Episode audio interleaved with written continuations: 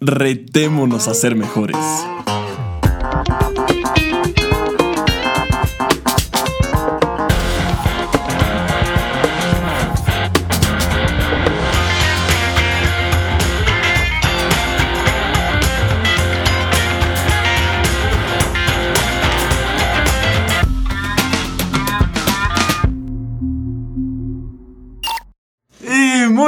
Buenas tardes, buenas noches, cualquiera que sea la hora en la que nos escuches y bienvenida, bienvenido a un episodio más de Ahau Podcast. Hoy otra vez estoy aquí filosofando y reflexionando con conmigo mismo y por ende, si estás escuchando esto, pues contigo. Eh, y traigo, traigo por ahí dos, dos tres ideas que, que, me han estado circulando bastante últimamente, pero una en particular que al menos a mí me voló la cabeza, me pareció... Me pareció como muy ad hoc, muy hecha a, a mi forma de ser, a mi estilo de vida, a mi manera de dirigirme y me gustó mucho, mucho, mucho. Y te lo comparto a ver si de algo te sirve. Y tiene que ver con la competencia. Eh, me asumo una persona desde hace bastante tiempo muy competitiva en prácticamente todo lo que hago. Eh, me gusta me gusta competir, ¿no? O sea, me gusta estar en competencias contra otra persona, me gusta ver quién llega más rápido, me gusta ver quién corre más rápido, me gusta ver quién lo hace mejor, me gusta, me gustan estos contextos de competencia y, y me doy cuenta que antes, eh, creo, que, creo que antes, sobre todo con un nivel de conciencia un poco más bajo, me gustaban por el hecho de ganar. Pues porque yo creo que la gran mayoría de personas se podrá relacionar con eso conmigo y es que ganar se siente muy chingón.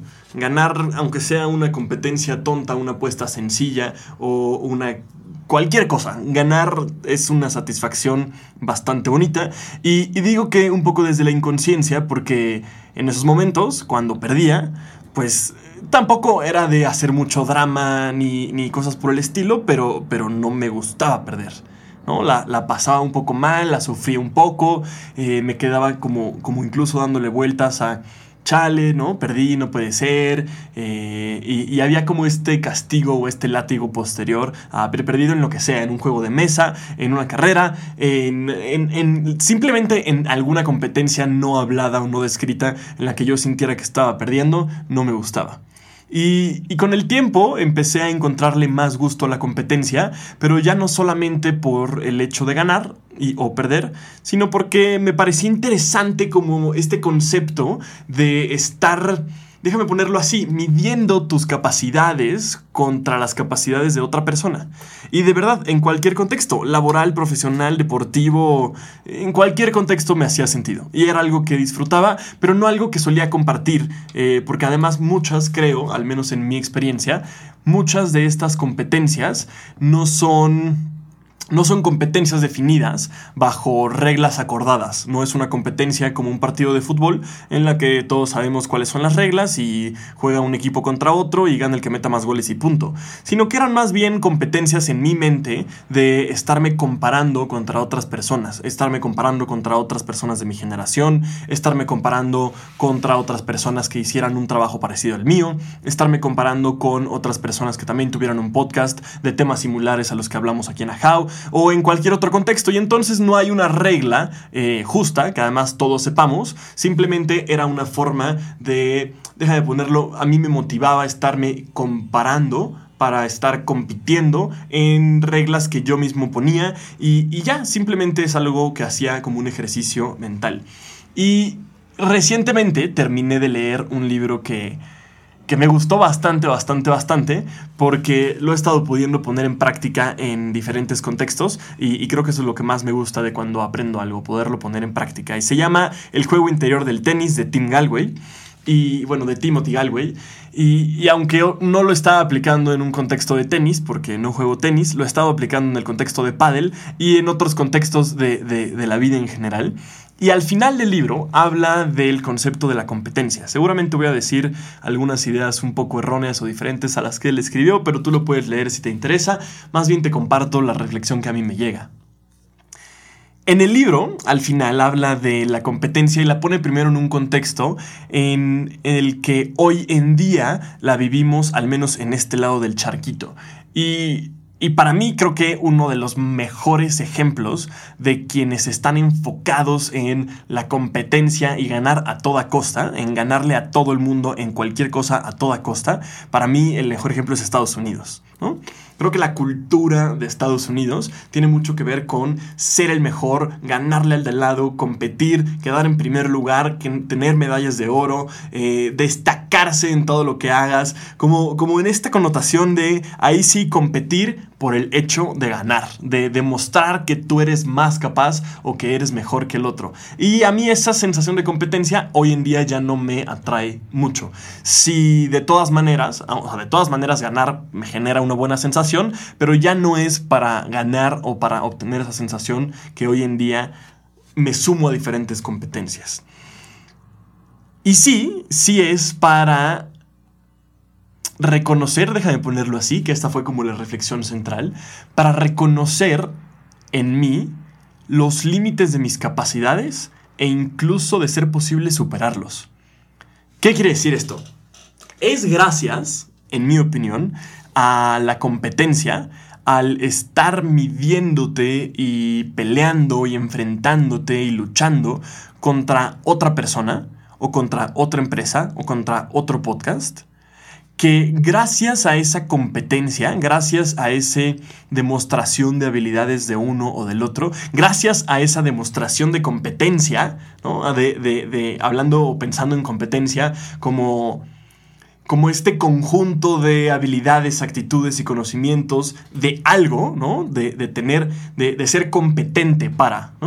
Y entonces es gracias a demostrar que tienes competencia, que eres competente para algo, que puedes reconocer cuáles son los límites de tus capacidades y no solamente reconocerlos, sino que además superarlos. Y entonces se vuelve algo sumamente lindo y en donde ahora competir cobra un sentido y un significado, obtiene un significado mucho más grande y mucho mayor, porque es gracias a la otra persona con la que estoy compitiendo es gracias a la presencia de la otra persona en el partido, en el juego, en el reto que estemos viviendo, que yo puedo ser mejor. Lo necesito, la necesito para yo hoy en día crecer y seguirme retando, para retarme a ser mejor cada día. Necesito que el otro sea muy bueno, porque si el otro no es muy bueno y no me empuja a mí, si no me demuestra que tiene competencia, si no me demuestra que es competente, si no me demuestra, y no es algo que tenga que demostrar a mí, simplemente es algo que hace y que yo entonces decido reconocer, entonces ahí puedo yo reconocer otra vez qué puedo hacer, de qué estoy hecho, qué capacidades tengo y gracias a eso también expandirlas. Me pareció un concepto precioso, bellísimo, porque en automático cambia y cobra sentido pues todos estos procesos y pensamientos que, suelo tener constantes. Es ya no solamente escucho otros podcasts y me comparo con otros podcasts para ver si él tiene más escuchas o yo tengo más escuchas, si él tiene más impacto o yo tengo menos impacto, porque además de que son decisiones y mediciones totalmente arbitrarias, no producen nada más que comparación en números y que de poco impactan, de poco benefician. Sin embargo, si me comparo y si lo reconozco, para yo saber en dónde estoy parado y que no solamente me dé cuenta de dónde estoy parado, sino que expanda y crezca más allá de donde estoy parado, entonces, gracias a ti por ser un creador de contenido. Gracias.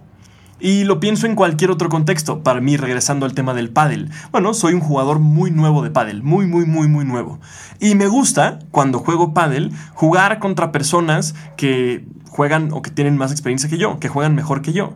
Porque gracias a que el otro juega mejor que yo, gracias a que el otro tiene mayor competencia, es más competente para el juego, entonces me reta a mí, me empuja a mí a tener que esforzarme, aprender, desarrollar mis habilidades un poco más rápido, reconocer mis límites e incluso expandirlos. Y de ahí que vino entonces un siguiente paso que para mí fue fundamental. Y es que, aunque a mí me gusta jugar pádel con alguien un poco mejor que yo, o jugar cualquier cosa, andar en bici de montaña con alguien un poco mejor que yo, o dar una conferencia con alguien un poco mejor que yo, o grabar un episodio con alguien un poco mejor que yo, porque así reconozco yo mis límites y los expando, cuando en el caso específico del pádel me ponía a jugar o del squash o de cualquier otro deporte, de la bici de montaña, me ponía a jugar con alguien con menores habilidades, con menor experiencia, con menor capacidad que la mía, mi, no sé si instinto, pero mi forma de jugar con anterioridad era jugando un poco menos bien o no utilizando el 100% de mis habilidades, sino simplemente bajándole un poquito, pues pues porque pobrecita de la otra persona se va a sentir mal de que no da una o de que no puede, o de que está perdiendo todo el tiempo. Y, me voló la cabeza porque eso en automático, además de que a mí me sube o me, me, hace, me hace quererme sentir como alguien muy chingón, que, ay, pues pobrecito del otro, déjame jugar un poco más tranquilo para que sí juegue, y entonces, ¿qué te sientes para sentirte superior, pinche mamón, bájate de tu nube? Haces que la otra persona o ves a la otra persona como incapaz o como no tan bueno o como poco competente y entonces pues te quieres según tú bajar a su nivel. Pinche mamonería. Aunque de origen o de intención parece que estás haciendo una buena acción, en realidad estás tratando al otro menospreciándolo al final de cuentas. Y, me cayó este super 20 de entonces decir, güey, al contrario, si a mí me gusta jugar con una persona que juega bien para poder reconocer en mí mis competencias, mis habilidades y de ahí expandirlas, pues qué mejor yo también ser esa persona para otro cuando pueda. Es porque yo quiero que tú desarrolles tu potencial al máximo que yo voy a jugar muy bien para que a ti te cueste trabajo y entonces reconozcas tus capacidades e incluso las extiendas un poquito más. Y creo que este puede llegar a ser un muy buen sistema, un muy buen referente para quienes tienen equipos a su cargo, para los que son papás, para, para, para muchísimos contextos. Y es, si yo tengo un equipo a mi cargo y yo como líder reconozco las capacidades de mi equipo, pues no solamente quiero reconocerlas, sino que quiero expandirlas. Mi deseo es que esa persona, aunque ya la considere y aunque ya la vea como un buen jugador, una buena jugadora, un buen y competente, una, una buena y competente persona, pues mi interés es que sea aún mejor todavía que todos los días se rete a ser mejor. Un poco lo que, lo que no me hace, me cae como este 20 de, de eso es a how. Pues queremos retar a todo mundo a ser mejor todos los días. Y para eso, una muy buena estrategia es nosotros ser muy buenos y utilizar el 100% de nuestras capacidades con el otro y aunque le cueste trabajo, empujarlo para que se pueda desarrollar. Para que se pueda desarrollar y para que se pueda extender porque eso es lo que quisiéramos, porque eso es lo que queremos, porque eso es lo que deseamos, que los que van más adelante, los que tienen más experiencia, los que tienen mejores habilidades, hagan con nosotros. Por eso la retroalimentación es tan importante, porque es gracias al otro que yo puedo reconocer hoy en dónde estoy y entonces expandirme. Por eso es tan importante, por eso insisto tanto en cada episodio en pedirles que nos compartan cuál es su opinión. Ustedes qué piensan, qué les gustó, qué no les gustó, qué consejo nos pueden dar. Porque es gracias a ese comentario, a esa, a esa dura verdad, por ponerle un título, que nosotros podemos reconocer en dónde estamos parados y entonces expandirnos entonces crecer, entonces mejorar, entonces seguirnos retando a ser mejores todos los días. Y, entonces la competencia otra vez vuelve a cobrar un sentido precioso, súper significativo y maravilloso.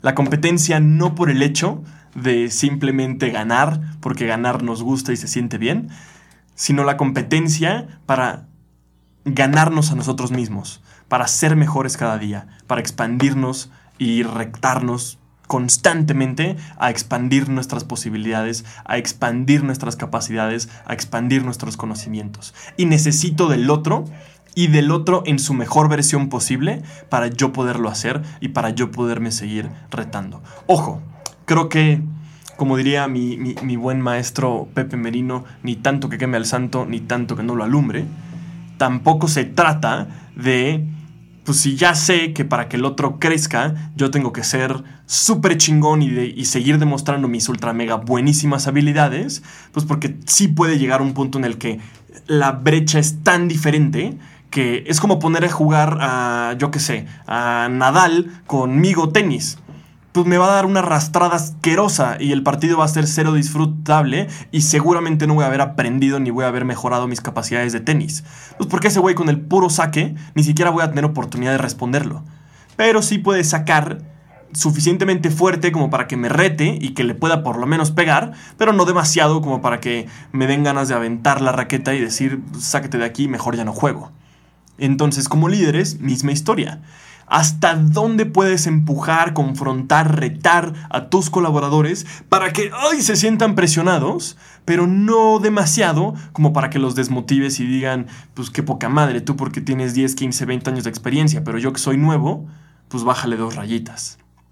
Ojo, otra vez, creo que el balance está, está o debería estar presente en esto que hacemos. Pero bueno, un poco como para ir cerrando todos los todos los momentos e ideas que fui transmitiendo y recorriendo en este episodio.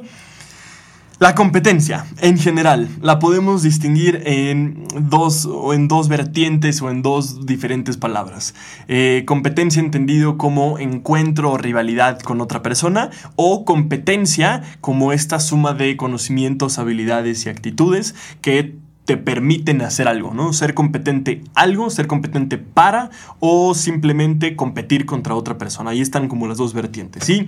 La competencia en donde involucras a otras personas, es gracias a ella que puedo ver mis límites, pero no solamente puedo ver mis límites, que ese sería el primer paso, sino que además puedo expandirlos, puedo crecerlos. Además, si si genuinamente está dentro de mi interés que la otra persona que está junto a mí, que está frente a mí, que está a mi lado, se expanda a sus mejores capacidades y un poquito más, entonces yo también puedo jugar rudo, jugar fuerte, jugar retador contra esa persona para poder ayudarlo, para poder acompañarlo a que logre desarrollar estas habilidades. Siempre con cuidado, siempre con atención, siempre con empatía, pero con ganas de, oye, quiero que seas mejor y por eso te voy a retar un poquito. Y creo que una buena manera de hacerlo es haciéndolo explícito. Dile a la otra persona, oye, voy a jugar bien para que te cueste un poco de trabajo y que gracias a que te cueste un poco de trabajo puedas ir expandiendo tus límites. Para los maestros creo que esto sería clave aprenderlo para sus estudiantes. Para los coaches creo que es clave para hacerlo con sus coaches. Para los terapeutas incluso creo que puede ser una buena herramienta. Para las mamás y los papás estén educando a hijos creo que también es una muy buena herramienta reconocer cuáles son las capacidades de sus hijos y que entonces los reten a cada día hacerlo un poquito mejor, un poquito mejor y un poquito mejor. Y por último, creo que algo bien importante es yo juego lo mejor que puedo. Tampoco se trata de, de, pues, no jugar tan bien porque pobrecito el otro. Pues no, creo que al contrario. Es si tú ya tienes ese camino recorrido, pues, pues entonces juega muy bien porque además de que vas a ser un ejemplo para los demás, de que sí se puede lograr, de que sí lo podemos alcanzar, pues va a ser también algo que tú ya recorriste y que mereces hacerlo bien. Mereces ser muy bueno en tu trabajo, aunque el otro no sea tan bueno, pues, pues ni modo. También es un proceso y también tienen que asumir su responsabilidad del proceso.